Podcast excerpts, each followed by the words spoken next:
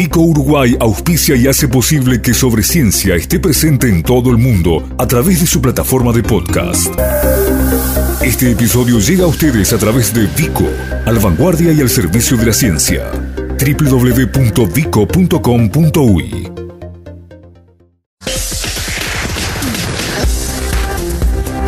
Sobre Ciencia.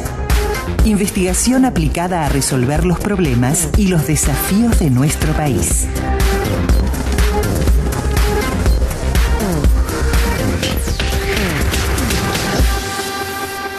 Vamos a seguir en los espacios de sobreciencia, lo que queda esta semana, hoy y mañana, como ya hicimos en el arranque de estos cinco días hábiles.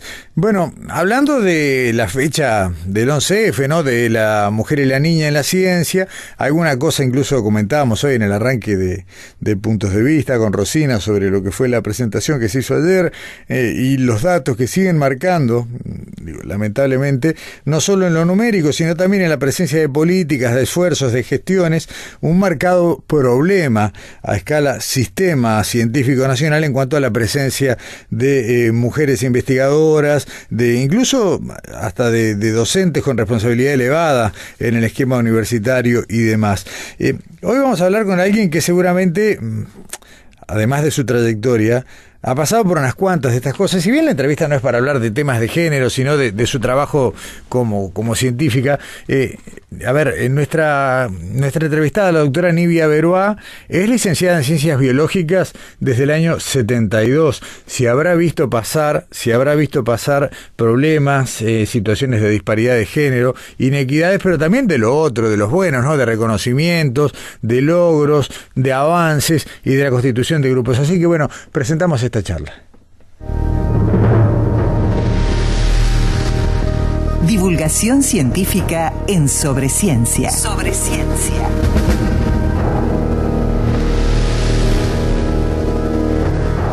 Es investigadora de grado 4 de Pedesiva Biología, eh, integra el Instituto de Biología de Facultad de Ciencias. ¿Cómo le va, doctora Nivia Veroa? Buen día, gracias por estos minutos. Buenos días, Gustavo, ¿qué tal? Muchas gracias por la invitación y permítame primero que nada te saludarlos por el Día Mundial de la Radio. Bueno, pero muchas gracias. el día de ustedes. Muchas. Lo lindo es que festejamos la misma semana, ¿no? Las mujeres en la ciencia, el Día de la Radio. Eh, podemos hacer una fiesta todos juntos. Podríamos. Estoy afín. Eh, bueno, bueno, vamos a pensarlo. Para... Aparte, febrero es un lindo mes, ¿no? Para, para alguna actividad al aire libre. Perfectamente. Sí, actividad al aire libre. De, eso tenía que ver eh, la charla que dio usted el martes en facultad, ¿no? Hablaba de, justamente de exploraciones, de actividades de ese tipo, eh, que tienen mucho que ver con lo que ha sido su trabajo de investigación sobre los peces anuales, sobre lo que nos contó mucho cuando nos acompañó aquí en la radio hace dos años. Exactamente, recuerdo muy bien cuando estuve en la radio y bueno, la charla que di el, el 11 de febrero la, la, titulé Las aventuras de un grupo de investigación, porque entendiendo la ciencia en modo disfrute porque esa es la manera como trabajamos en nuestro grupo de investigación, no solamente abordando preguntas, ¿verdad?, desde el punto de vista académico, científico, la parte docente, tanto de grado como de posgrado, sino que también salimos de la facultad este, y trabajamos con escuelas, tanto de la zona como con escuelas rurales, y también con ciencia viva a nivel de la sociedad, haciendo popularización de la ciencia, difusión de la ciencia.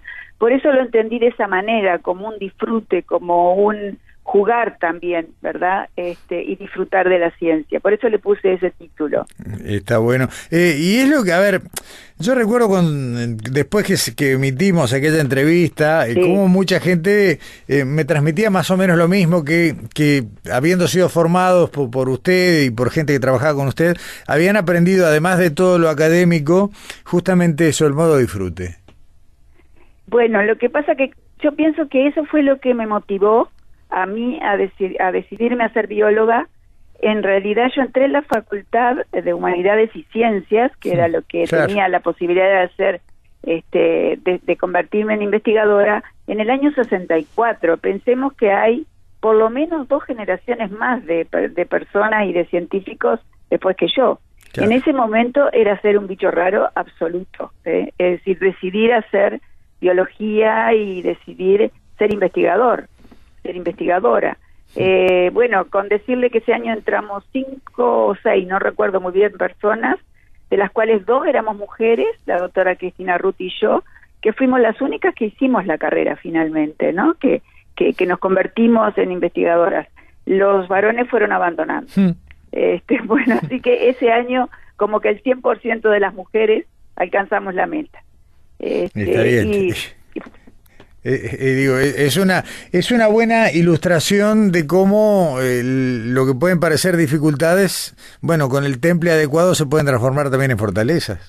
A eso iba Gustavo, que cuando a veces yo siento y veo a mis estudiantes que, claro, obviamente encuentran dificultades, las mujeres todavía chocamos con el famoso techo de cristal y todo, en realidad en aquella época era muchísimo más difícil.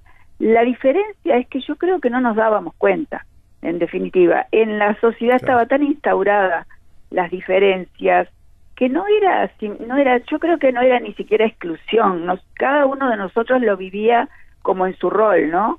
En mi caso, por ejemplo, yo fui estudiante de la facultad este, haciendo la licenciatura. Eh, el doctorado lo hice más tarde, cuando apareció este, Pereciva, después de la dictadura, obviamente pero siendo estudiante de posgrado yo ya era madre, o sea, yo ya tenía hijos y mis hijos iban conmigo al laboratorio, iban de bebé, iban después más grande y yo les daba una tiza de colores y dibujaban mientras yo daba clase.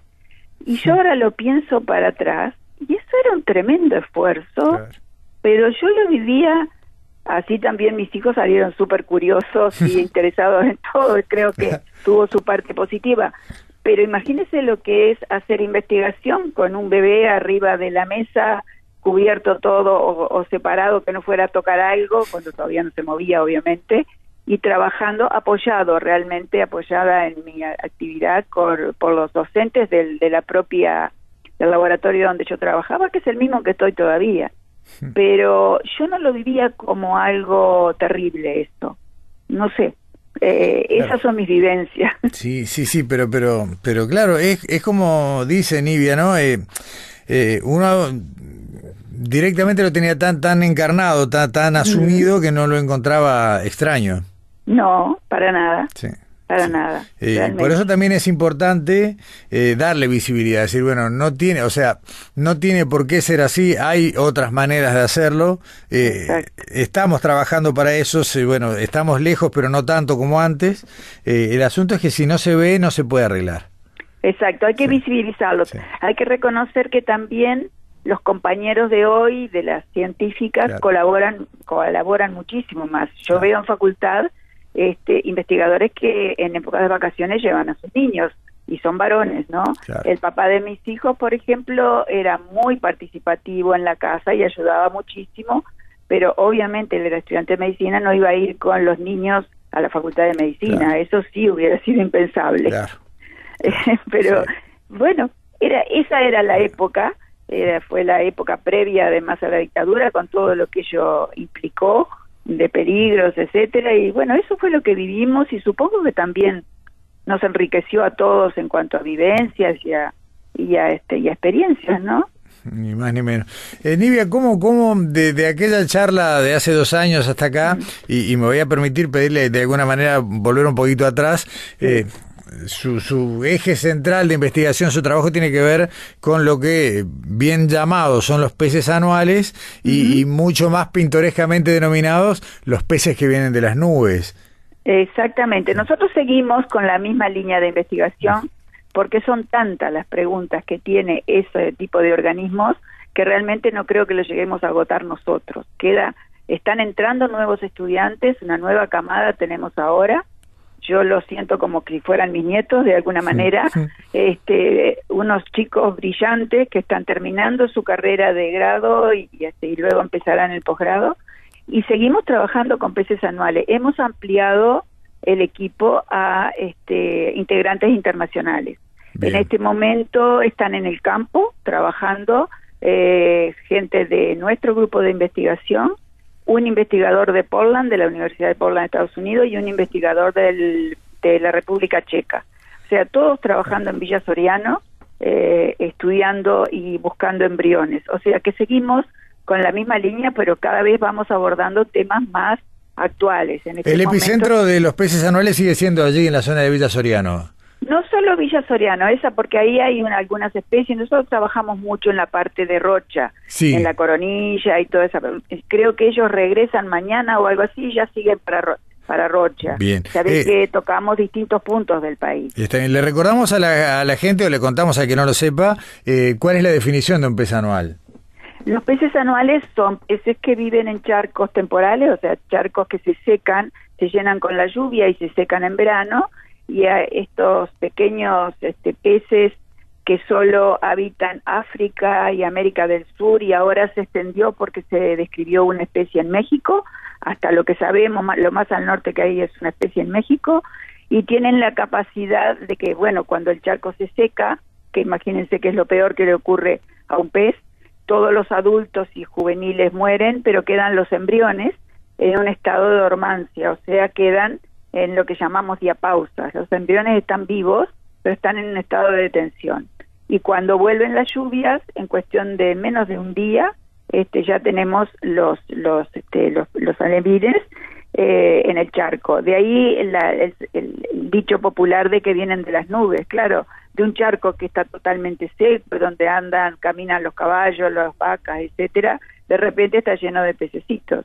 Este, esa es la particularidad. O sea que el kit de la supervivencia de estas especies están los embriones. y ahí hay una cantidad de preguntas interesantísimas, tanto desde el punto de vista básico como incluso aplicado. ¿eh? ¿Qué es lo que gatilla la entrada y salida a la diapausa? ¿Cómo se regula el envejecimiento? Que en estos animales es rapidísimo. Para estudiar envejecimiento es un excelente organismo. Y así hay cantidad de modelos, de, de, preguntas para hacerse. Nosotros estamos ahora trabajando a nivel de genoma y de transcriptoma de estos, de estos este, organismos, sobre todo analizando las diapausas y hemos buscado y tenemos una buena colaboración también en laboratorios del exterior. Claro.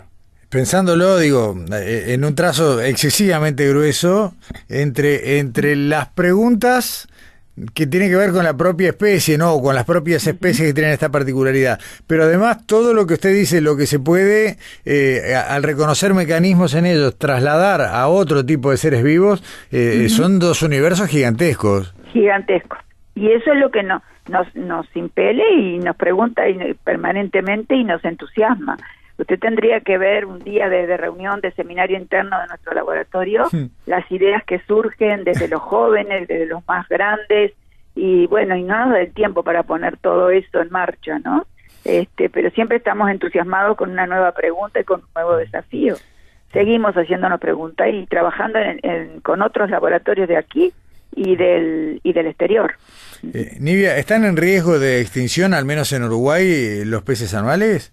Lamentablemente algunas especies sí, porque hay algunas, como Australia viarios, por ejemplo, que es la que en este momento recuerdo que está más amenazada, que está en un territorio muy restringido en Rocha, en unos poquitos charcos, y esas zonas son zonas de cultivo, eh, de cultivos este, agrícolas que reciben pesticidas, y bueno, esa especie no me animo a decirlo con certeza, pero creo que ha entrado en las listas rojas, sí, exactamente. Y como viarios hay otras especies que están en riesgo. O sea que hay que tener mucho cuidado porque ahí puede haber una enorme pérdida de biodiversidad. Nosotros trabajamos con los con la gente de la República Checa trabajan con los con los eh, peces anuales africanos. O sea que estamos tratando de abarcar todo el universo, digamos, de peces anuales que hay en el mundo en lo posible, ¿no? Este, para sumar esfuerzos y para comparar, porque es realmente un fenómeno bien interesante. Sí. Pero sí, lamentablemente, Gustavo, hay algunas especies que están en peligro. Sí, además, claro, eh, no por estas particularidades no, no se me ocurre manera de una cría en cautiverio y demás, ¿no? Esto es eh, o, en la naturaleza o nada.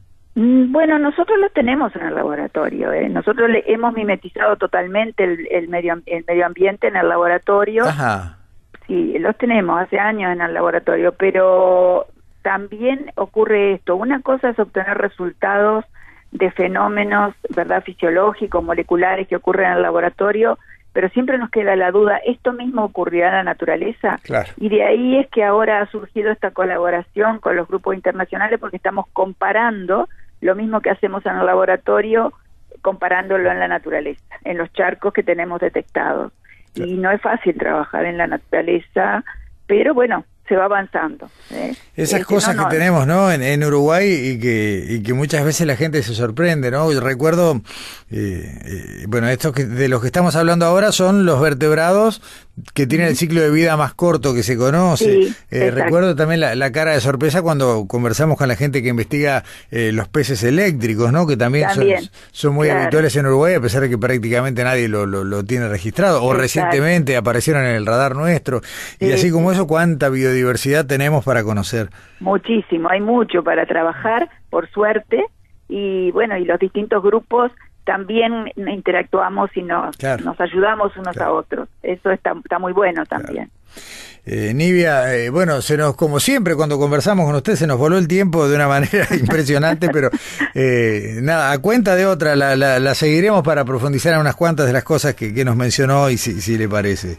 Me parece perfecto y solamente quisiera decir algo más, Gustavo, si usted me da un poquito de tiempo y aludiendo al Día de la Mujer, a mí me parece que la mujer en la ciencia, a pesar de que tengamos dificultades en llegar a cargos este, de más altura o más importantes o lo que sea, aportamos con nuestra manera de ser mucho también a los grupos de investigación. ¿Verdad? Yo siento que la característica de una mujer, al, al, cumplir roles femeninos. Eh, yo me siento un poco madre de la gente que trabaja conmigo y conozco no solo los problemas académicos, sino también los personales.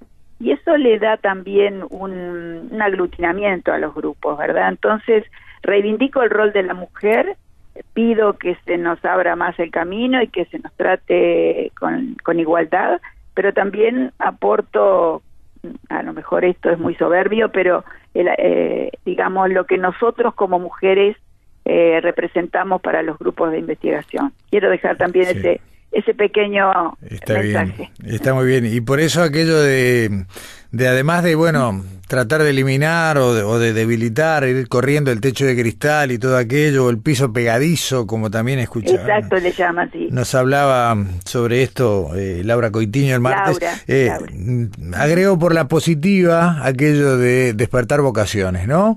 De que haya mujeres que no sientan que hay profesiones o, trayectorias académicas o educativas que por una cuestión de género no son para ellas. Eso es algo muy importante. Eh, muy, exactamente. Muy eh, importante. Nivia, Nivia Veroa, muchísimas gracias. Eh, una, una representante más de lo que es ese universo espectacular que es Facultad de Ciencias, que, que es, es como Disneylandia para los curiosos.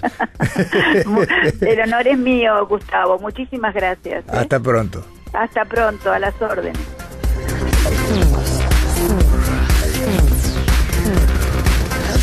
Nuestras vías de contacto. Correo electrónico info arroba sobreciencia.ui Facebook sobre ciencia UI Twitter arroba sobreciencia